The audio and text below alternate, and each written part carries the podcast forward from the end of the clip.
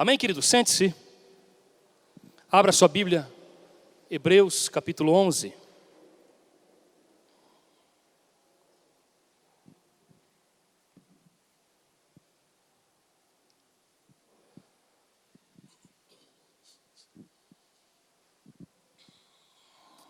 Hebreus capítulo 11. Nós vamos ter aqui no, no telão também. Mas gostaria muito que você abrisse sua Bíblia e acompanhasse aí, tá ok?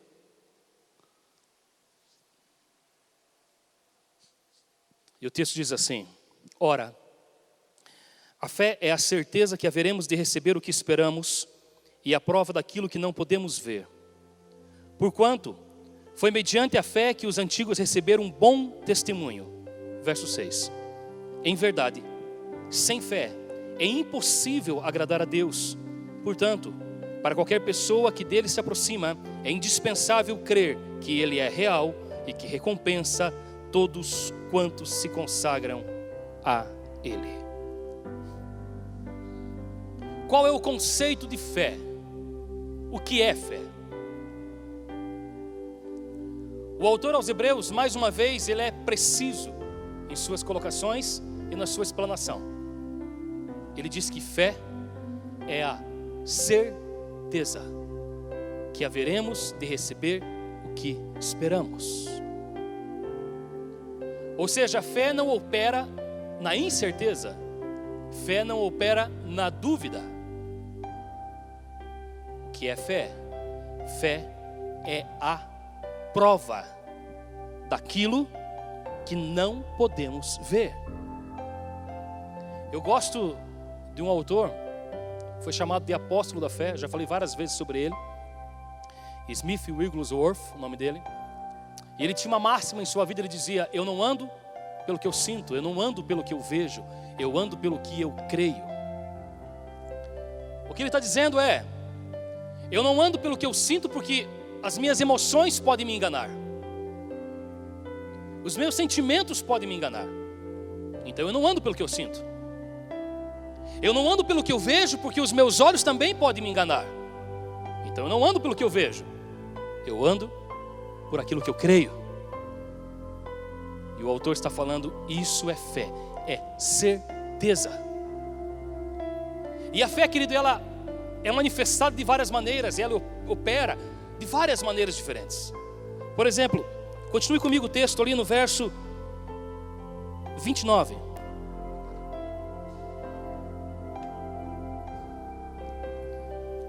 Pela fé, o povo atravessou o mar vermelho como em terra seca. Mas quando os egípcios procuraram também atravessá-lo, morreram afogados. Foi pela fé que os muros de Jericó desmoronaram, depois de serem rodeados durante sete dias. Também foi mediante a fé que a prostituta Raabe, por haver acolhido os, espi os espiões, não foi morta juntamente com os incrédulos.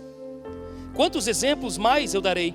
Infelizmente não disponho de tempo para falar sobre a devoção de Gideão, Baraque, Sansão, Jefeté, Davi, Samuel e os profetas, os quais por intermédio da fé, conquistaram reinos, praticaram a justiça, receberam o cumprimento de promessa, fecharam a boca de leões, extinguiram a violência do fogo, foram libertos do fio da espada, da fraqueza tiraram força, tornaram-se poderosos nas batalhas e puseram-se em retirada exércitos estrangeiros. Olha só o autor, ele está listando um tipo de manifestação de fé. Ele está dando exemplos. Ele diz: Olha, o povo de Israel passou pela fé a seco pelo meio do mar. Foi pela fé que, quando o povo adentrou na terra prometida, as muralhas gigantescas de Jericó vieram ao chão somente por eles a terem rodeado. Foi pela fé que homens fabulosos em fé viveram coisas fabulosas, como Gideão, por exemplo, que estava somente com 300 valentes e enfrenta um exército de mais de 100 mil homens e vence. Foi pela fé que Davi conquistou reinos. Foi pela fé que Daniel proclamou o primeiro jejum a leões. Foi pela fé que Misael, Ananias e Azarias quebraram as leis das, da física, aonde entraram e foram jogados dentro de uma fornalha ardente e não se queimaram, nada aconteceu com eles. E o autor diz: Olha, eu gastaria muito tempo para listar todas as obras que tantos fizeram. Manifestações de fé uma diferente da outra. Agora, Jesus também falou sobre isso. Por exemplo, quando Jesus está descendo do monte, depois da transfiguração, ele encontra um pai e o pai está com um menino lá, possesso. O pai chega e fala: Jesus, se o Senhor pode, cura ele. Jesus responde: Se eu posso? Não, tudo pode aquele que crê. Em outro momento, Jesus está andando à beira de uma cidade e um cego clama por ele e diz: Se pode, cura-me. E Jesus fala: Não é eu, a tua fé faz isso. Aquele que crê obtém o resultado. Na área da saúde. Em outro momento, Jesus vai operar a fé na natureza, por exemplo, ele está deitado no barco, naquela noite, aonde aquele furacão pega aquele barco, ventos fortes, mar agitado, o barco está indo a, a pique, água entrando, os discípulos não sabem o que fazem, se tiram água, se acordam Jesus e se jogam no mar. Decide acordar Jesus. Jesus, você não se importa que nós morramos. Jesus levanta, acalma o vento, acalma o mar, olha para os homens e diz: Homens de pequena fé. Por que duvidaram? O que Jesus estava falando? Isso aqui era para vocês ter feito, era para vocês ter dado ordens à natureza. Em outro momento, numa outra área, Jesus está andando por sobre as águas, quebrando a lei da física, e Pedro clama: Eu quero andar contigo, e Pedro anda por sobre as águas também. E quando ele começa a afundar, Jesus o pega pelo braço e diz: Homem de pequena fé, por que você duvidou? Em outro momento, Jesus está chegando, o homem já está lá no túmulo há quatro dias, Lázaro. E ele chega e diz: Abram a pedra. A irmã Marta diz: Jesus, Jesus, mestre, já está cheirando mal, faz quatro dias. Jesus olha para ela e diz: Marta, já não te falei. Se creres, verás a glória de Deus. E então Lázaro sai para fora. Manifestações de fé em áreas diferentes. Deixa eu perguntar para você, querido. Você já teve alguma manifestação de fé na sua vida que você soube que foi porque você acreditou? Já viveu alguma coisa pela fé mesmo? Que você, eu acredito isso vai acontecer. Quantos fizeram isso já? Glória a Deus. Quase todos. Eu lembro quando nós estávamos no seminário, no segundo semestre, nós tínhamos uma matéria chamada Fundamentos da Fé. E naquela matéria, os professores, eles estavam alargando o nosso coração sobre esse assunto estavam nos fazendo expandir o nosso conhecimento e a nossa confiança em Deus. Então eles nos ensinavam dizendo: olha, quando você fizer pedir algo para o Senhor, peça com fé.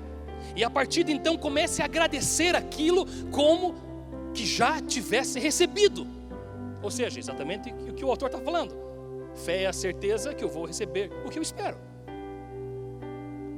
E nós estávamos lá já fazia seis meses, na época, em 2009, a máquina digital era o que há de mais avançado, né, para tirar fotos. Só que era muito cara ainda em 2009. Nós não tínhamos condições. Nós, no meio daquela aula e, e, e tomando aquela injeção de fé, nós um dia fizemos uma oração dizendo: Senhor, nós precisamos de uma máquina. E a partir daquele dia nós começamos a agradecer pela máquina digital. Eu não sei precisar aos irmãos quantos dias se passaram. Eu não sei se foram semanas, não chegou um mês. Um dia nós estamos na sala de aula Aí uma das nossas colegas coloca uma sacola no colo da Vânia e diz: Olha, não pergunta, foi Deus que mandou. Quando nós abrimos a sacola, tinha uma máquina digital, tinha um carregador de bateria, tudo lá, novinho. Aí depois fomos conversar com ela, falou: Essa máquina era minha, eu comprei para mim. Mas Deus falou no meu coração que era para dar para vocês. Irmãos, eu poderia passar contando tantos testemunhos para vocês do que eu vivi já. Certa vez nós não tínhamos carro e nós precisávamos de um carro. Nós oramos ao Senhor, nós precisamos. O Senhor sabe. Obrigado pelo carro. Certa noite nós chegamos em casa, depois de um compromisso. Quando nós chegamos, tinha um carro em nossa garagem com um bilhete escrito assim: Deus mandou e nós obedecemos. É seu. Área financeira. Tantas outras áreas financeiras que já fui abençoado porque acreditei no que Deus pode fazer. Na área da saúde, querido. Me lembro de uma vez chegar na casa da mãe e a mãe estar toda amarela, muito amarela, muito mal. Eu não lembro o que tinha acontecido. E eu cheio de fé, querido, falei, mãe, você acredita que o Senhor pode te curar agora? Acredito. Coloquei a mão sobre a mãe e oramos. Em cinco minutos ela estava totalmente restaurada. outras pessoas, irmãos, que eu já levei as pessoas a acreditar em Deus, de falar, olha, você precisa acreditar que Deus pode te curar. Você acredita, acredita, eu vou orar por você. Orava, a pessoa recebia cura. Porque esses foram os ensinamentos de Jesus a respeito da fé. Ele fala que a fé é responsabilidade da pessoa que precisa, e não do canal. O canal é só canal. Por isso que Jesus sempre falava: você precisa acreditar, você precisa ter fé, essa é a sua parte. Por isso Jesus falava para as pessoas: a questão não é se eu tenho fé, a questão é se você tem fé para isso. E nós poderíamos passar tantas horas falando sobre isso, querido, porque esse assunto, ele é, primeiro, é muito gostoso de você falar, e os testemunhos são muito bons. E se eu chamasse você aqui, possivelmente contaria testemunhos poderosos do que aconteceu na tua vida. Mas nas mensagens anteriores que nós pregamos aqui, apesar de serem intercaladas, nós falamos sobre, nas duas mensagens anteriores sobre o livro de Hebreus, sobre duas advertências que o autor faz. Você vai lembrar disso? Na primeira mensagem, há quase um mês atrás, nós falamos sobre o capítulo 3 e capítulo 4, onde o autor dos Hebreus está chamando, dando uma advertência ao povo hebreu, só relembrando, o povo hebreu não é uma igreja, não é uma carta enviada para uma igreja. O povo hebreu eram pessoas que se converteram ao cristianismo e por causa disso estavam sendo perseguidas. E porque estavam sendo perseguidas, principalmente os judeus, pela seita judaizante, estavam voltando às tradições judaicas, voltando aos ritos judaicos. Então o autor aos hebreus manda uma carta para as pessoas dizendo: Ei, vocês estão fazendo como o pai de vocês, lá no deserto. O pai de vocês receberam uma promessa que eles entrariam na terra prometida. Era deles a promessa. Porém, eles não entraram porque eles foram incrédulos. E no capítulo 4, verso 1, o autor dos Hebreus diz assim: E eu estou temendo que vocês estão tomando o mesmo caminho.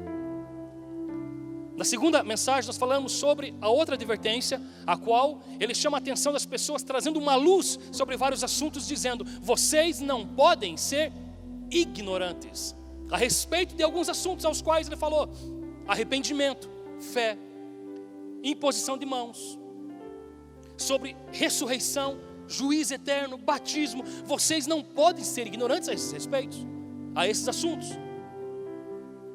Então agora o autor ele está falando com, com, com, seus, com seus ouvintes, com seus leitores, sobre fé e sobre a raiz da fé. O, qual o tipo de fé que eles deveriam ter. Lembre-se que todas as vezes em que o autor trazia uma advertência é porque aquelas pessoas, por conta de estar errando, estavam perdendo o melhor de Deus. E o autor, com sensibilidade, não queria que eles perdessem o melhor de Deus no tempo deles. Então ele trouxe essas advertências.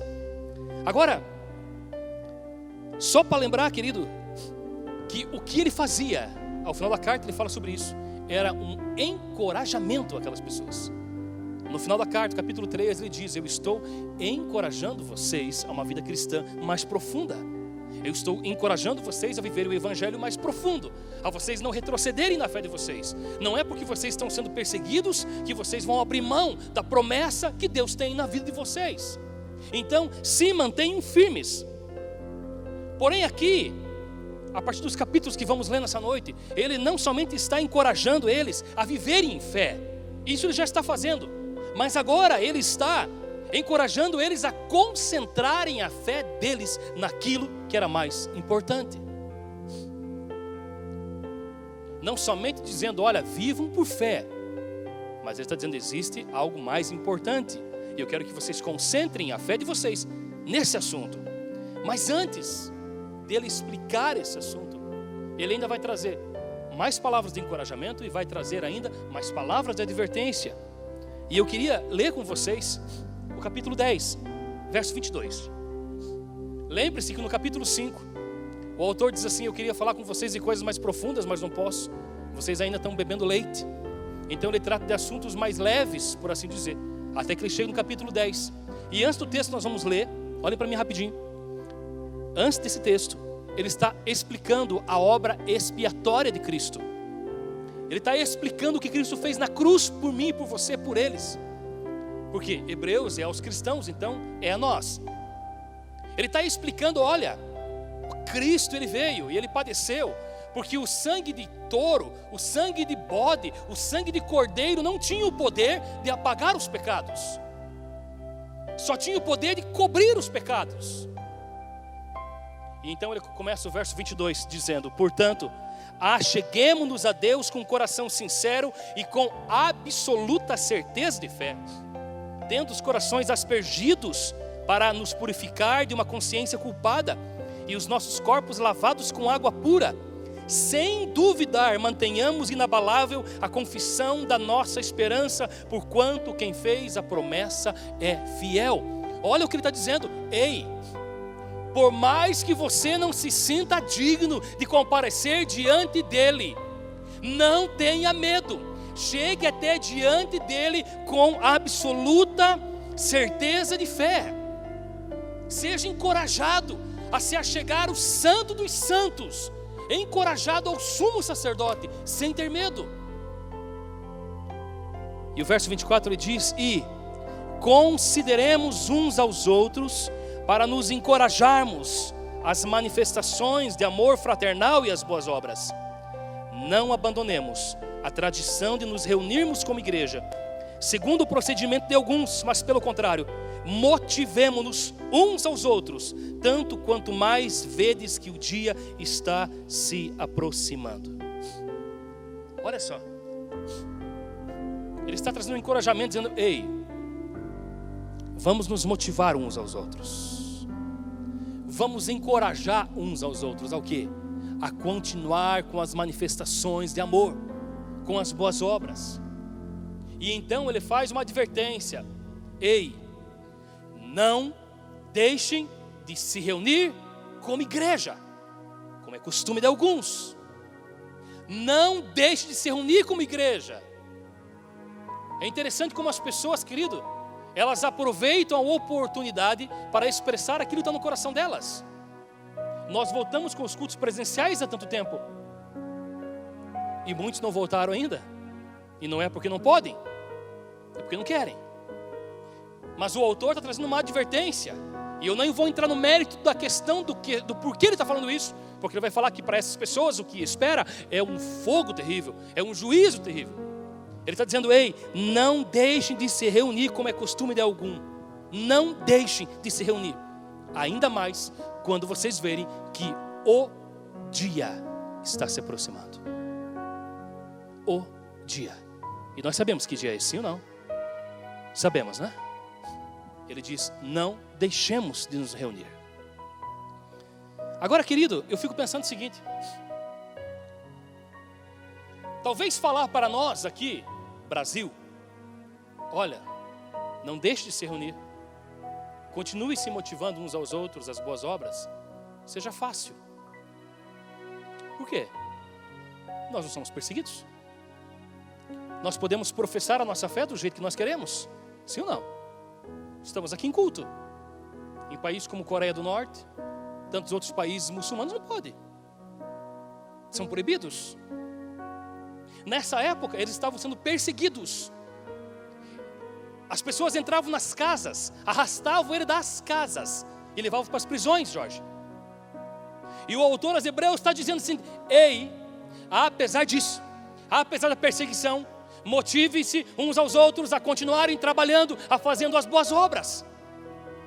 Apesar da perseguição, não tenham medo, vão para a igreja, vão se reunir como corpo.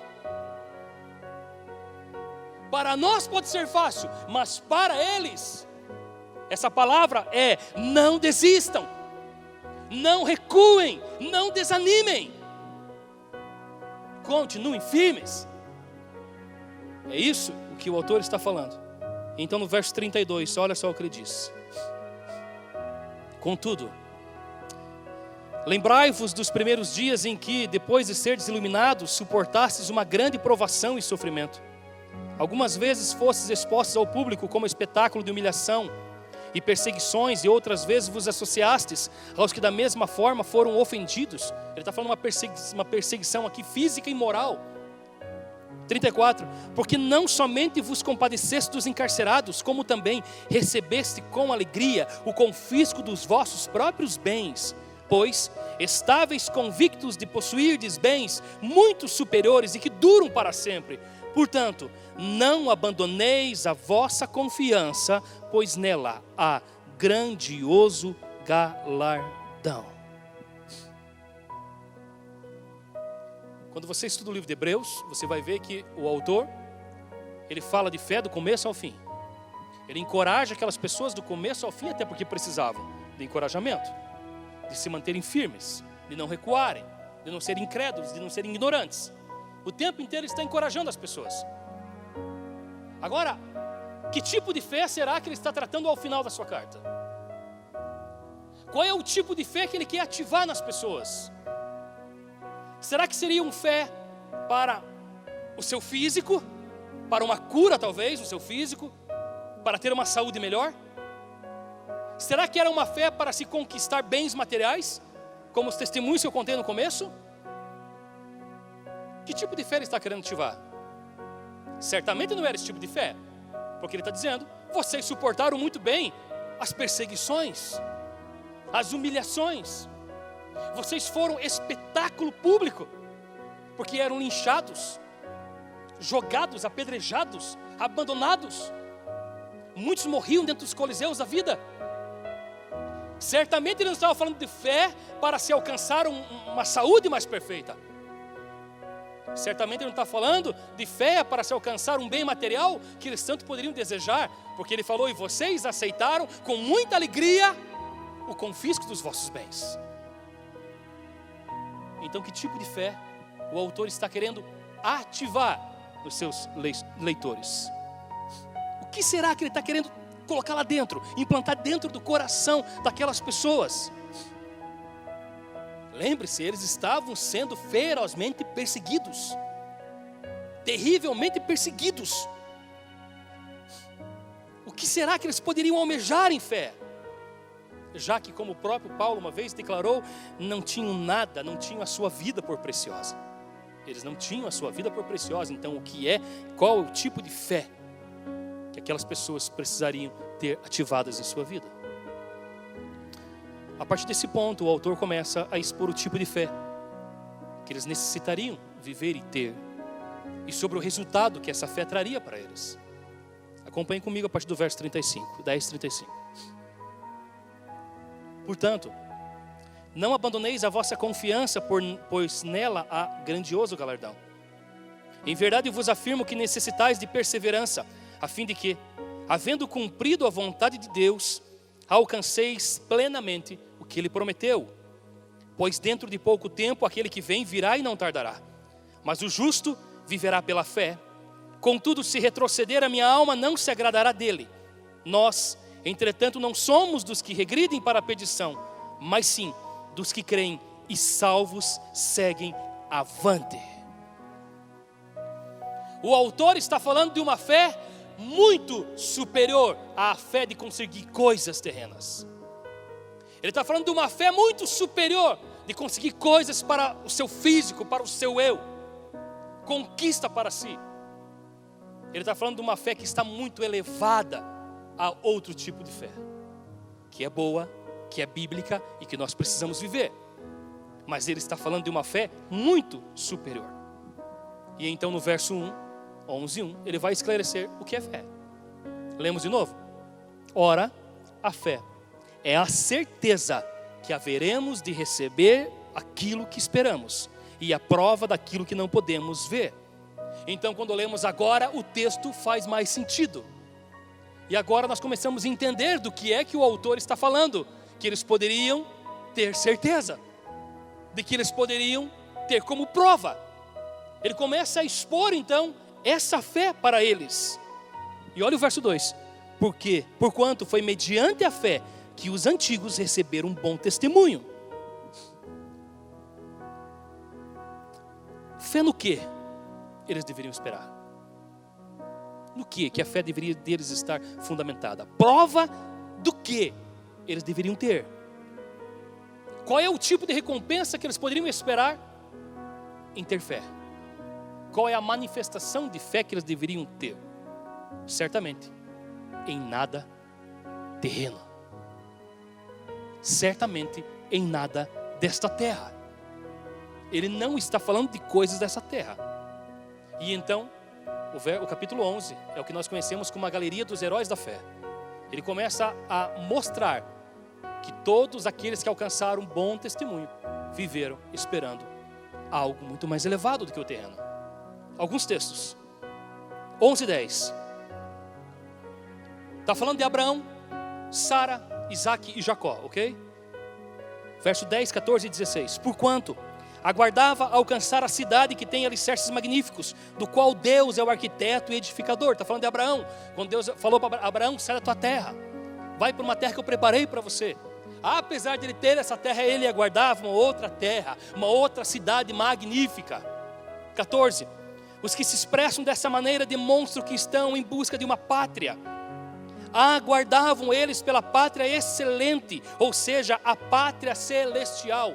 E o autor, no verso 2, diz: Por isso eles alcançaram bom testemunho. Eles almejavam algo superior ao terreno. 26. Está falando de Moisés agora.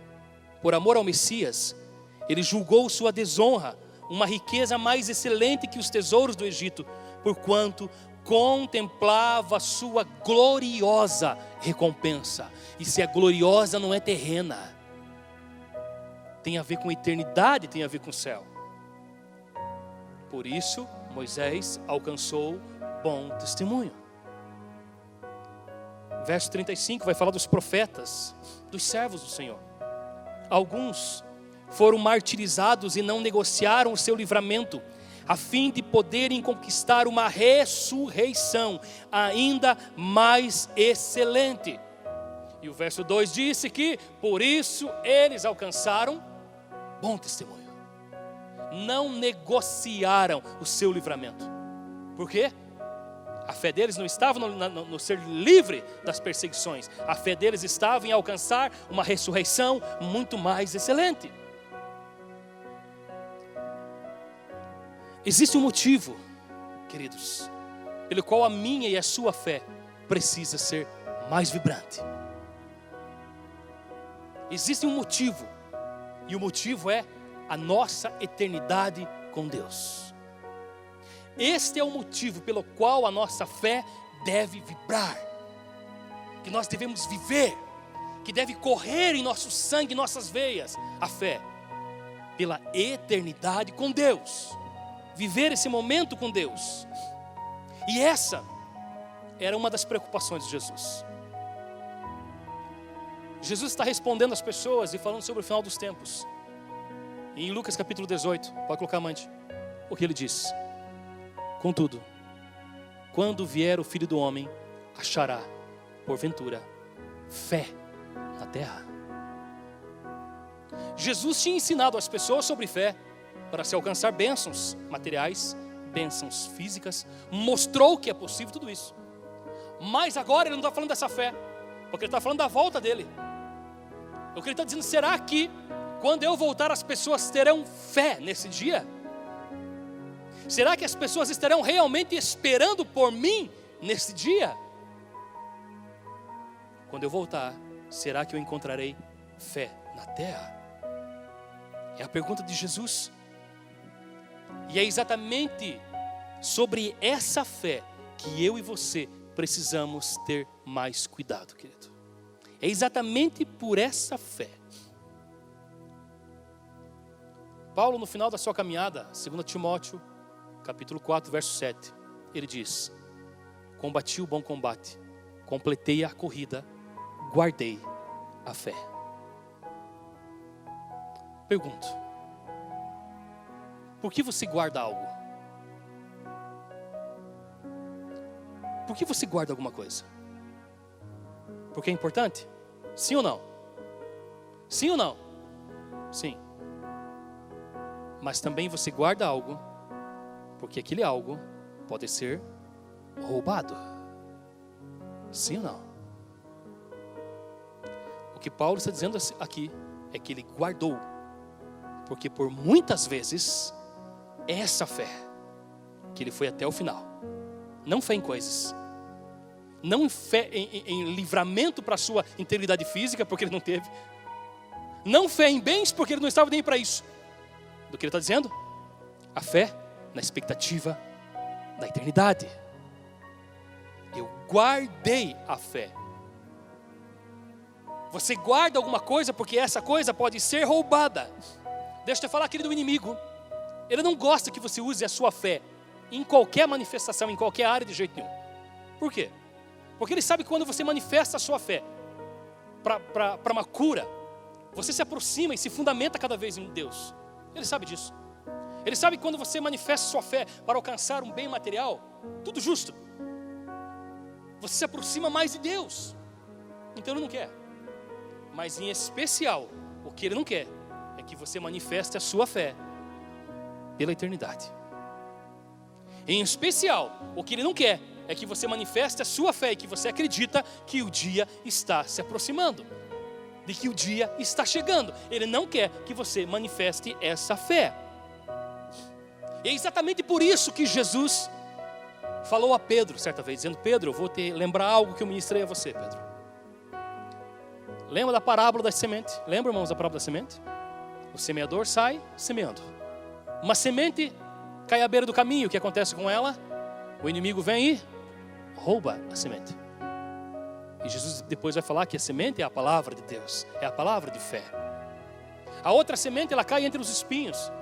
E os espinhos crescem sobre a semente e sufocam ela, e ela morre. E esses espinhos significam as coisas da vida, os problemas da vida, a, a, as, as necessidades da vida que sucumbem à fé. E a outra semente ela cai entre os pedregulhos. E essa semente ela não tem, não tem, não tem terra para ela fazer a sua raiz. Então, quando o sol escaldante bate nela, ela morre. Quando o problema vem sobre ela, ela morre. Quando a, a, a, a, luta, a aflição vem contra essa semente, ela morre. Jesus está falando assim, Pedro, o diabo quer roubar a semente da fé que eu plantei em você, Pedro. Sabe quando Jesus falou isso? Nesse texto, Lucas 22, 31. Simão, Simão, Satanás pediu para peneirar cada um de vocês como trigo. Eu, porém, roguei por ti para que a tua, a tua o quê? Bem alto, a tua fé não desfaleça. Fortalece os quando te converteres, fortalece os teus irmãos. Olha só o que Jesus está dizendo para ele. Pedro, Satanás pediu para peneirar vocês. E eu roguei ao Pai para que não fossem peneirados? É isso que Jesus disse? Não. Eu roguei ao Pai para que vocês fossem livres de aflições. É isso que Jesus disse? Não também. O que ele diz? Eu roguei ao Pai para que a tua fé não desfaleça. Você já passou alguma coisa na peneira, irmão? Já, né? Sabe quando você faz um suco de limão assim? Né? dá aquela batidinha lá no líquido, né? Aí você joga ali, você quer passar só o líquido, sim ou não? Não é assim quando você passa na peneira que você quer só o líquido? É a mesma coisa que o diabo estava, que a expressão que Jesus está falando aqui. O que o diabo queria fazer é exatamente isso, queria ó, apertar Pedro para que ele passasse líquido para baixo. E que o grosso, o sólido, aquilo que dá sustento ficasse em cima.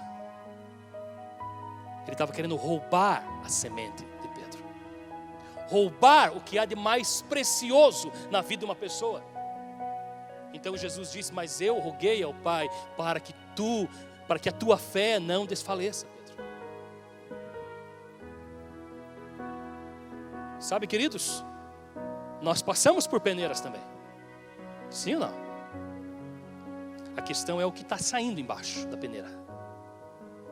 A questão é o que está sendo roubado lá em cima. Porque as peneiras, as aflições da vida, elas vêm, mas elas não podem tirar o principal de nós, que é a nossa fé em Deus, a nossa fé na eternidade, a nossa fé naquele dia.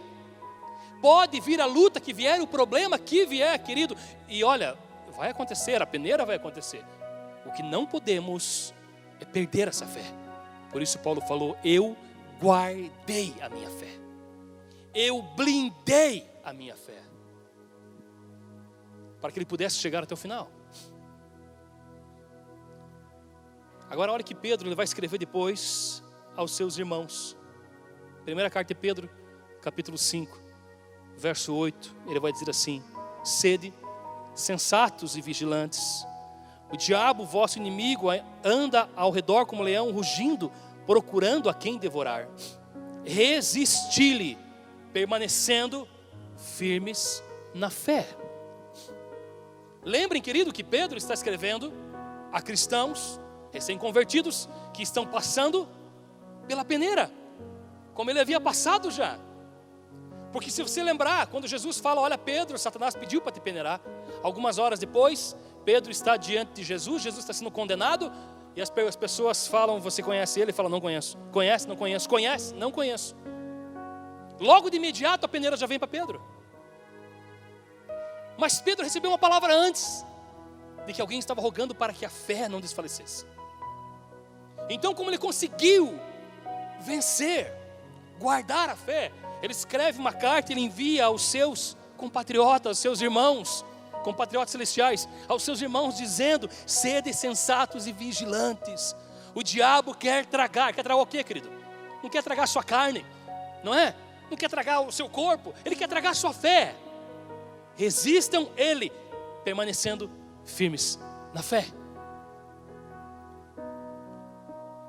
Veja o verso 3 do capítulo 1.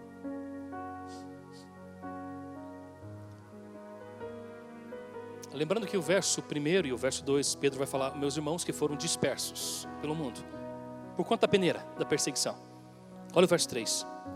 Bendito seja o Deus e Pai do nosso Senhor Jesus Cristo, porque de acordo com a sua extraordinária misericórdia nos regenerou para uma viva esperança por intermédio da ressurreição de Jesus Cristo dentre os mortos, para uma aliança que jamais se extinguirá, nem tampouco será desonrada ou perderá o seu valor, herança preservada nos céus para vós, que sois protegidos pelo poder de Deus, por meio da fé, até a chegada da salvação prestes a ser plenamente revelada no final dos tempos.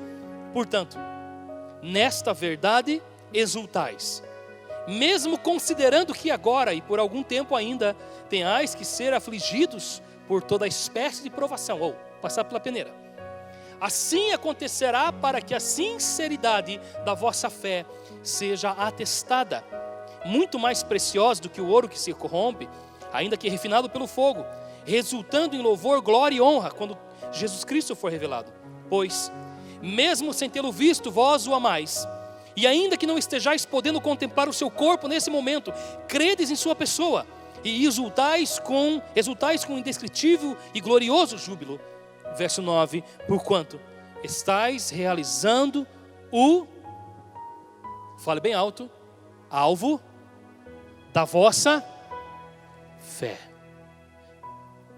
Com isso, passando pelas provações, tendo a sua fé atestada, ele está terminando dizendo: com isso, estáis realizando de novo o alvo da vossa fé.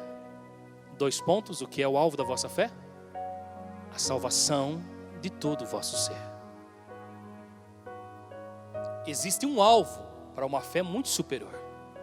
Não diz respeito a coisas terrenas. Não diz respeito a conquistas terrenas. Diz respeito a eternidade, diz respeito à salvação da nossa alma. Olha que profundo que Pedro está falando aos seus companheiros de caminhada, de jornada. Ele está dizendo: Eu sei que vocês estão sendo afligidos. Eu sei que vocês estão passando pela peneira, mas guardem a fé, guardem a fé, ela será atestada, ela será testada. Guarda a vossa fé, porque dessa maneira vocês estarão realizando o alvo da vossa fé, a salvação de todo o vosso ser. E é exatamente isso que o autor aos Hebreus ele está nos falando. Exatamente isso. Há um alvo de fé muito mais elevado. É isso que ele está falando aos seus leitores, dizendo aos seus companheiros de jornada: Ei, irmãos, Não sejam incrédulos, não sejam ignorantes, mantenham-se em fé, mas que a fé de vocês não esteja em coisas, não esteja em coisas terrenas, a fé de vocês precisa estar em algo muito mais elevado. Agora eu preciso te falar algo. Ter fé em todas as áreas é extremamente importante, querido. Extremamente importante você ter uma vida de fé. O verso 6 que lemos do capítulo 11 diz: É impossível agradar a Deus sem fé. É importantíssimo termos fé sim para conquistas materiais, para cura, para realizações na vida em qualquer área. É importantíssimo viver em fé. Agora, se vivemos uma fé só para sermos beneficiados nessa terra, sem nos apegarmos à fé da eternidade, ou seja, re, de realmente vivemos na expectativa dele voltar a qualquer momento, a nossa fé, por mais atuante que seja, é falha. Se uma, uma pessoa ela professa uma fé poderosa, você olha para ela, ela vive uma vida de fé. Ela conquista coisas pela fé. Ela cura por pessoas, as pessoas são curadas tudo pela fé. Um ambiente fantástico e maravilhoso. Se a fé dessa pessoa também não estiver focada na eternidade, não estiver focada naquele dia que se aproxima, por mais atuante que seja a fé dessa pessoa, é falha. É falha. E nós precisamos compreender isso. Porque se o autor está tratando desse assunto do começo do livro até o final, a um livro escrito aos cristãos convertidos a Cristo, então nós precisamos entender que nós podemos perder essa fé.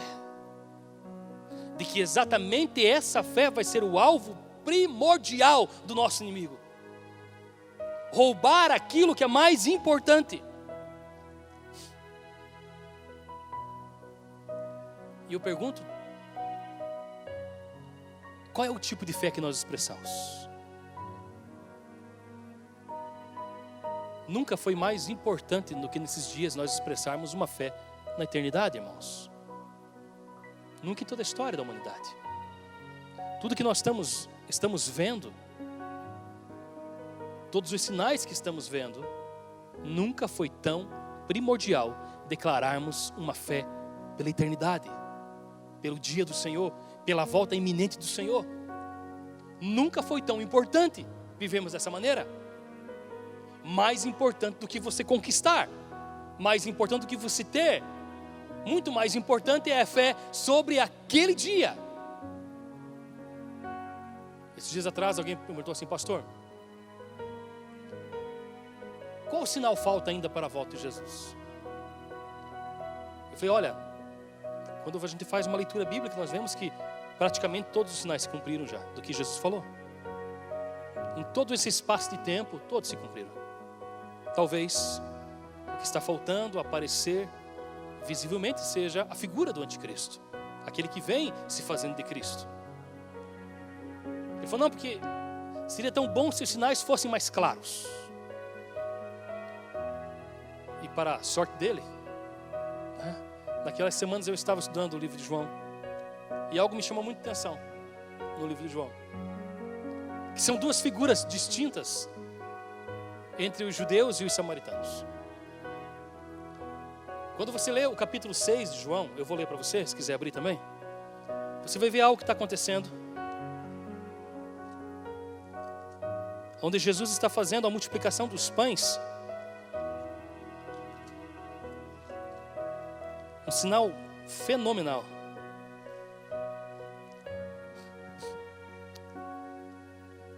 Ele está multiplicando pães, e você lembra da história? Cinco pães e dois peixinhos para aproximadamente 10 mil pessoas.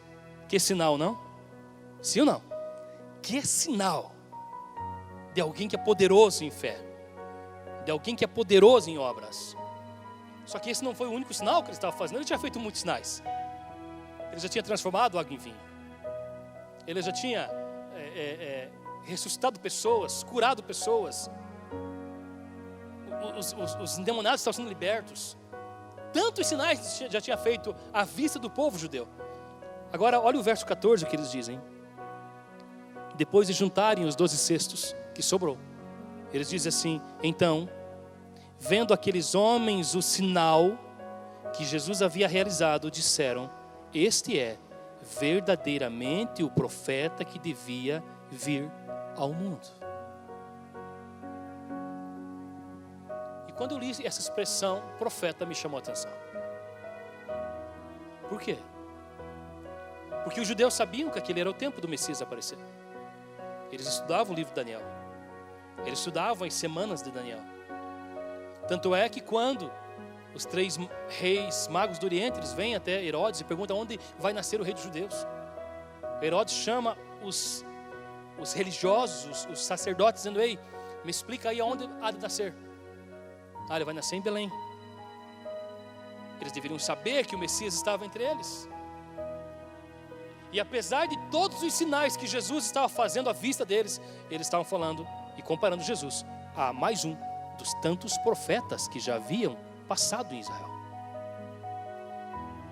Agora olhe que diferença do povo samaritano, capítulo 4. Jesus chega até Samaria. E lá tem aquela mulher na beira do poço. Jesus começa a conversar com ela. E de repente ela sobe uma expressão assim: Eu sei que o Messias está para aparecer. Só lembrando, os samaritanos eram um povo miscigenado. Alguns deles eram judeus que foram lá dispersos da Babilônia, outros de outras etnias que vieram, tinha vários deuses lá dentro. E a pergunta dela a Jesus, a mulher samaritana, é: viu onde devemos adorar? O Messias vai nos informar se adoramos aqui ou adoramos em Jerusalém, se o monte é em Samaria ou é em Jerusalém. Então, é quando ela fala, nós estamos esperando o Messias, Jesus diz: Eu o sou. Então ela sai para a cidade e diz: Ei, eu encontrei um homem que revelou tudo o que eu sou, e ele é o Messias. Então sai aquela cidade até lá para ter com Jesus. E no verso 42 eles têm uma expressão fantástica. Verso 39 diz assim: E muitos samaritanos daquela cidade creram nele, em virtude da palavra daquela mulher que testemunhara. Ele me disse tudo quanto tenho feito.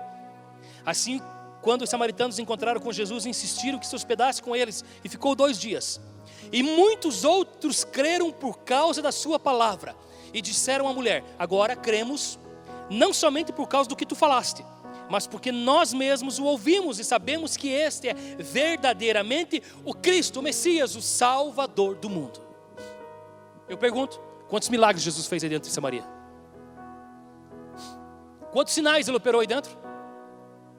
Nenhum. E o povo diz assim: é porque nós ouvimos, sabemos que tu és o Messias. Porque nós ouvimos. Para aquele que crê, nenhum sinal é necessário. Para aquele que não crê, todos os sinais são insuficientes. Que fé eu e você temos expressado? Qual é a fé, igreja, que nós temos expressado, expressado nesses dias? Essa carta de Hebreus é viva. Ela diz: a palavra de Deus é viva e eficaz. E ela nos traz nessa noite, mais uma vez, um chamamento e um alerta de encorajamento, dizendo: vivam a fé superior. Não deixe de viver a outra, mas existe algo superior para vocês viverem que vocês precisam viverem. A igreja precisa se levantar nessa terra, querido, e cumprir o seu papel. A igreja precisa se levantar nesta terra e cumprir o seu papel. Falamos esses dias atrás. Quando, aqui para os líderes, Deus fala ao profeta e diz: Profeta, se você receber a minha palavra, dizendo que a destruição está chegando, e você não alertar as pessoas, eu vou cobrar o sangue das pessoas de você. Se você ouvir a minha palavra e você alertar as pessoas e elas fizerem pouco caso, o problema, o problema vai ser delas. A igreja, que sou eu e você, precisa acordar para a fé superior, querido. Nós precisamos guardar essa fé mais do que nunca e praticá-la. Guardar dos ataques do maligno. Guardar daquele que quer todo o tempo inteiro roubar essa fé. E agir nessa fé com a nossa vida, com o nosso testemunho, mostrando no que é que nós acreditamos. Esse é o papel da igreja para esse tempo. Nós podemos, com nossa fé, conquistar muitas coisas, sim. Nós podemos, com nossa fé, realizar prodígios e maravilhas, podemos, sim. Mas se a nossa fé, na eternidade, naquele dia, não for atuante, toda, todas as outras manifestações de fé serão falhas. Que não sejamos como os judeus, que tinham todos os sinais à sua vista e não acreditavam. Nós não precisamos disso. Amém, queridos? Vamos orar? Fique de pé. Feche teus olhos.